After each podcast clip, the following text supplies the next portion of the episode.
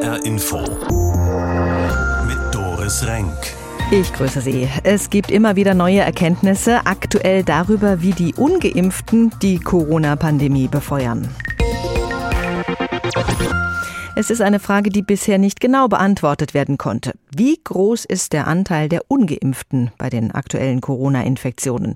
Sind sie die Treiber des Geschehens oder sind auch die geimpften stark beteiligt an der Weitergabe der Infektionen? Eine neue Studie von Berliner und Erfurter Forschern schafft nun Klarheit.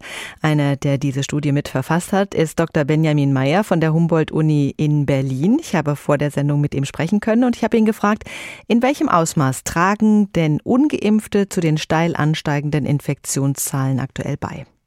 Also bei unserer Studie kam heraus, dass tatsächlich rund zwei Drittel der Neuinfektionen im Oktober von ungeimpften verursacht wurden, obwohl diese ja tatsächlich nur in der Minderheit sind mit rund einem Drittel der Bevölkerung. Also zwei Drittel der Erkrankungen gehen auf die ungeimpften zurück, das andere eine Drittel auf geimpfte, die es ja auch übertragen können. Tatsächlich, ja. Woran liegt das denn genau? Warum übertragen geimpfte es so deutlich weniger?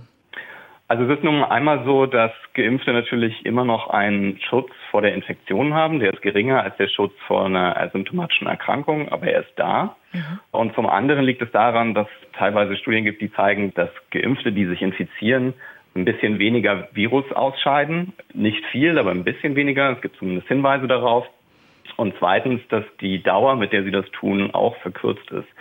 Zweitens gibt es auch Hinweise darauf, dass Geimpfte sich im Schnitt etwas besser an Hygienemaßnahmen halten, sodass man insgesamt abschätzen kann, alle diese Effekte zusammengenommen, dass es eine wenigere Übertragungslast von Impfdurchbrüchen gibt, also Geimpften, die sich infiziert haben, trotzdem sie geimpft sind. Mhm. Also diese Studienlage ist eindeutig. Es sind die ungeimpften, die hauptsächlich zum Infektionsgeschehen beitragen.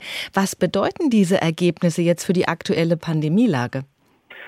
Nun, also da wir gerade in einer absoluten Notlage sind mit Krankenhäusern, die volllaufen und Intensivstationen, die überlastet sind, bedeutet das natürlich, dass wir wieder mit irgendwelchen Maßnahmen, die ja bekannt sind, unsere Kontakte einschränken müssen oder beziehungsweise darauf hinwirken müssen, dass Kontakte eingeschränkt werden. In unserer Studie kommt nun heraus, dass dadurch, dass Ungeimpfte nun doch proportional mehr zum Geschehen beitragen, dementsprechend auch Ungeimpfte sich etwas stärker zurücknehmen müssen im Mittel als die Geimpften. Mhm.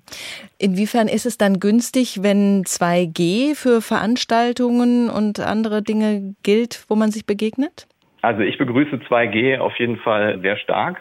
Man muss dazu aber auch sagen, dass solche Maßnahmen auch immer nur so gut sind, wie sie denn kontrolliert und eingehalten werden. Ne? Also bis zu einem gewissen Grad müssen wir uns auch selbst an die Nase fassen und da mitmachen damit die Lage nicht mehr so dramatisch ist, wie sie jetzt ist. Wenn die Studienlage da so eindeutig ist, dass die ungeimpften quasi die Bösen sind, wie sieht es denn für die geimpften aus? Können die sich wirklich entspannt zurücklehnen? Nein, also gerade in der Lage, in der wir sind, sollten wir uns alle tatsächlich wieder ein bisschen zurücknehmen. Wie gesagt, unsere Studie deutet darauf hin, dass Ungeimpfte sich ein bisschen stärker zurücknehmen müssen.